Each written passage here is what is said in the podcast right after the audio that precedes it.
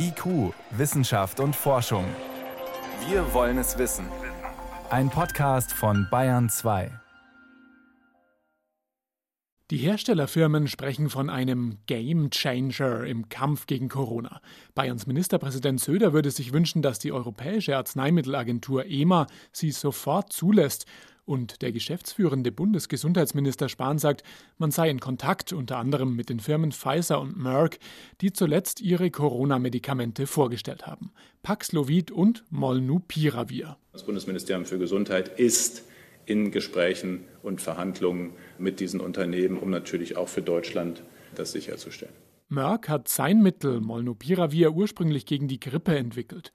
In Studien bei Corona-Patienten hat sich gezeigt, dass es das Risiko für Krankenhauseinweisungen und für einen tödlichen Verlauf halbieren kann.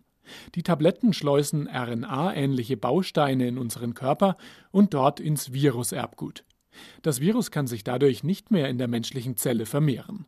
Großbritannien hat bereits eine Notfallzulassung erteilt.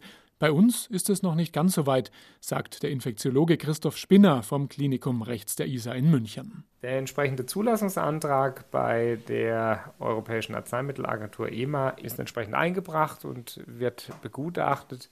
Im idealen Fall sollte dieses Medikament in wenigen Wochen zugelassen werden. Doch es gibt Einschränkungen. Damit das Mittel wirken kann, muss es gleich am Anfang der Erkrankung gegeben werden am besten direkt nach einem positiven Testergebnis.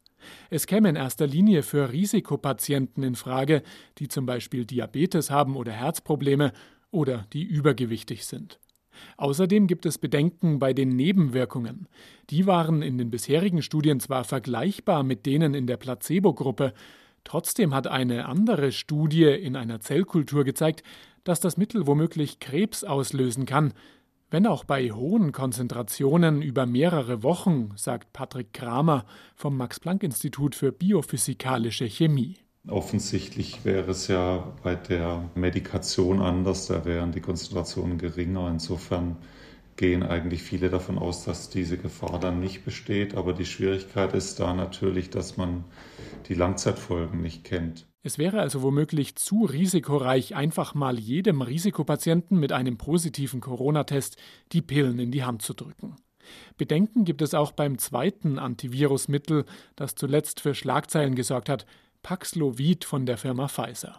Sechs Tabletten täglich für fünf Tage und schon sinkt das Risiko für eine Krankenhauseinweisung um fast 90 Prozent. Damit wirbt die Firma, nachdem sie rund 1200 Corona-Positive mit dem Mittel oder mit einem Placebo behandelt hat. Es hemmt ein Enzym in den Viren, das für die Vermehrung wichtig ist. Die Notfallzulassung in den USA ist bereits beantragt. Doch bisher gibt es kaum mehr Informationen als das, was Pfizer in einer Pressemitteilung veröffentlicht hat. Außerdem ist auch hier das Problem, die Tabletten müssen idealerweise schon in den ersten drei Tagen nach Symptombeginn eingenommen werden. Viele Patienten gehen da noch gar nicht zum Arzt. Und das ist die Frage, wie man das umsetzt. Das kann ja nur über Hausärzte gehen, die dann schnell feststellen, dass es wirklich sich um Covid handelt und dann schnell das Medikament verschreiben. Theoretisch wäre in dem Augenblick eine Kombination der beiden Mittel denkbar, auch um Resistenzen zu vermeiden.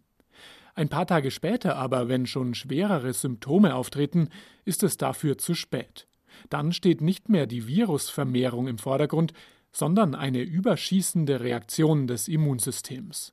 Zum Einsatz kommt dann das Cortisonpräparat Dexamethason sowie Blutgerinnungshemmer gegen Thrombosen.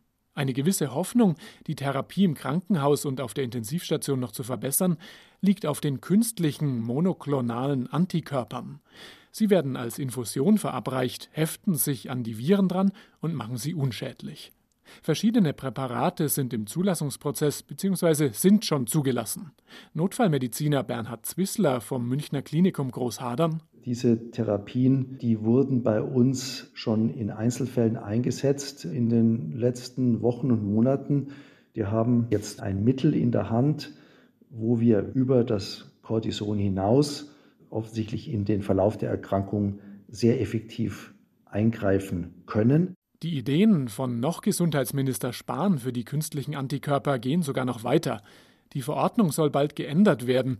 Sie könnten dann gewissermaßen als passive Impfung auch außerhalb von Krankenhäusern verabreicht werden, vorsorglich. Das heißt also, in dem Moment, wo Sie in einem Pflegeheim zum Beispiel einen Ausbruch haben, können Sie Bewohnerinnen und Bewohner, bei denen noch nicht mal klar ist, ob sie infiziert sind oder nicht, vorsorglich diese monoklonalen Antikörper geben. Trotz aller Entwicklungen bei den Medikamenten ist aber klar, das Impfen ist und bleibt der wichtigste vorsorgliche Schutz im Kampf gegen die Corona-Pandemie.